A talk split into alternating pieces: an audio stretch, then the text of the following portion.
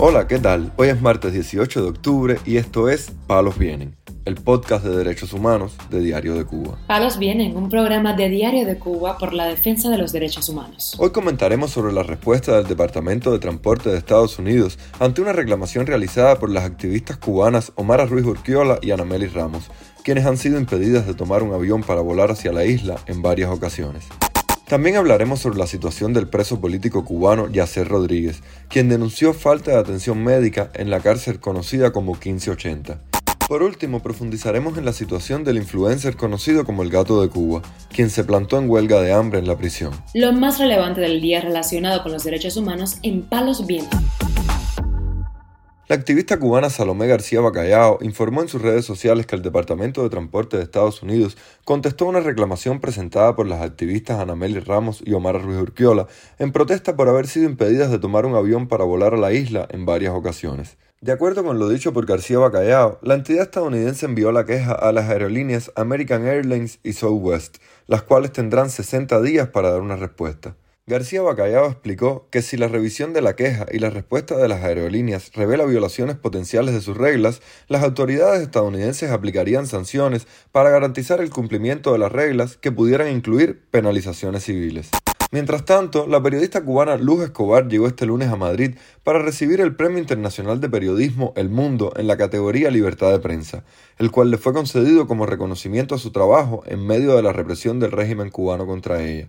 Su esposo, el artista cubano Julio Llopis Casal, confirmó la información al publicar una foto con la reportera, que estaba regulada hasta entonces en la capital española, a donde dijo que venían a recoger ese premio, que será entregado oficialmente en una ceremonia este miércoles.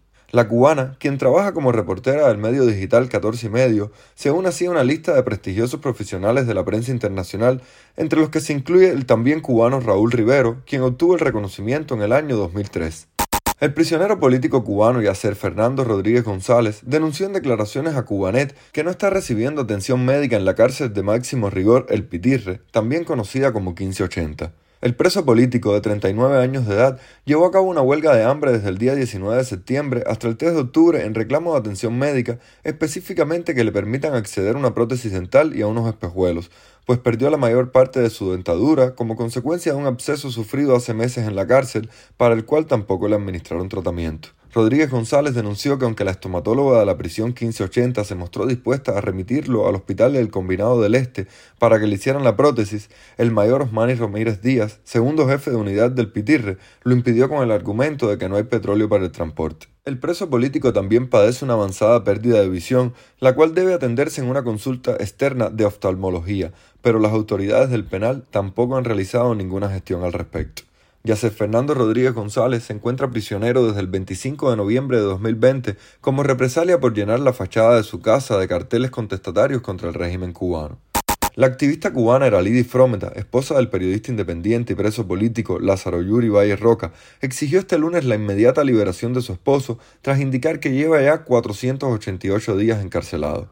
La pareja del periodista independiente conversó al respecto con Radio Televisión Martí. Mi esposo hoy está en 488 días de injusta condena. Aquí yo he exhortado a todas las familias que están sufriendo, al igual que yo, la injusta condena de nuestros familiares, a continuar el ejemplo con nuestra gloriosa y líder de la Dama de Blanco, Laura Poyán. Laura siempre decía que las rejas no matarán nuestras ideas ni nos silenciarán. Fue una gran y valiente señora que jamás vamos a olvidar su heroísmo y su patriotismo por la libertad de los presos políticos, por la libertad de Cuba. Yuri, cada día que está pasando allí dentro de la cárcel de Combinado del Este, la salud de él se ha ido deteriorando más. Cada día le sale algo nuevo. Ahora, justo el día 11, lo dejé como con una especie de un tumor en, la cabeza. No sé si le han brindado asistencia médica, no, aún no sé qué es lo que está transcurriendo con él desde el día 11 que lo vi hasta.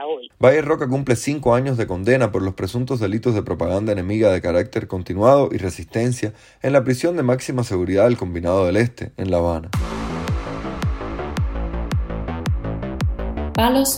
El influencer cubano Giovanni Montiel Hernández, conocido como el Gato de Cuba, se plantó en huelga de hambre en la prisión de Valle Grande, donde cumple una sentencia de dos años por burlarse del gobernante cubano Miguel Díaz Canel en sus redes sociales. Lázaro Montiel, padre del influencer, dijo a Radio Televisión Martí que desde el 13 de octubre comenzó el ayuno y no sabe si por esta acción está en alguna de las celdas de castigo pues no ha vuelto a tener noticias suyas. El problema es que él está mirando que ahí cogieron a un muchacho que dice que es epiléptico y como cuatro o cinco de hilo con bastonazo entonces que, que lo que estaba era pidiendo que, tenía hambre y le fueron arriba. Y él eh, está viendo muchos abusos ahí y entonces entonces se fue para la huelga de hambre. Y entonces el 14 me llama y dice, papá, deja ahí este huelga de hambre, estoy esperando que me vaya para el calabozo, ya estoy aquí demasiado abuso, estoy esperando que me llame. Me dijo, no te preocupes si no te llama, es que estoy abajo. Le fueron a hacer un video para que él se retractara y para que él dijera que no salía la juventud y no tuvo acuerdo ya. El 12 me llama el abogado y me dice que me olvidara de la libertad condicional.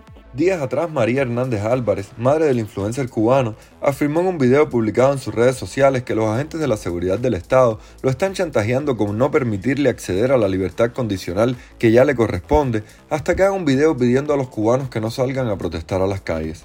Según su madre, el gato de Cuba se negó a aceptar el chantaje. Él está puesto porque si tú estás por algo, ¿cómo tú vas a echar para atrás después? Él no es de esos. Eso es chantaje y él se puso firme y dijo que no, que a él le echaron dos años injustamente y él los está cumpliendo, afirmó su madre.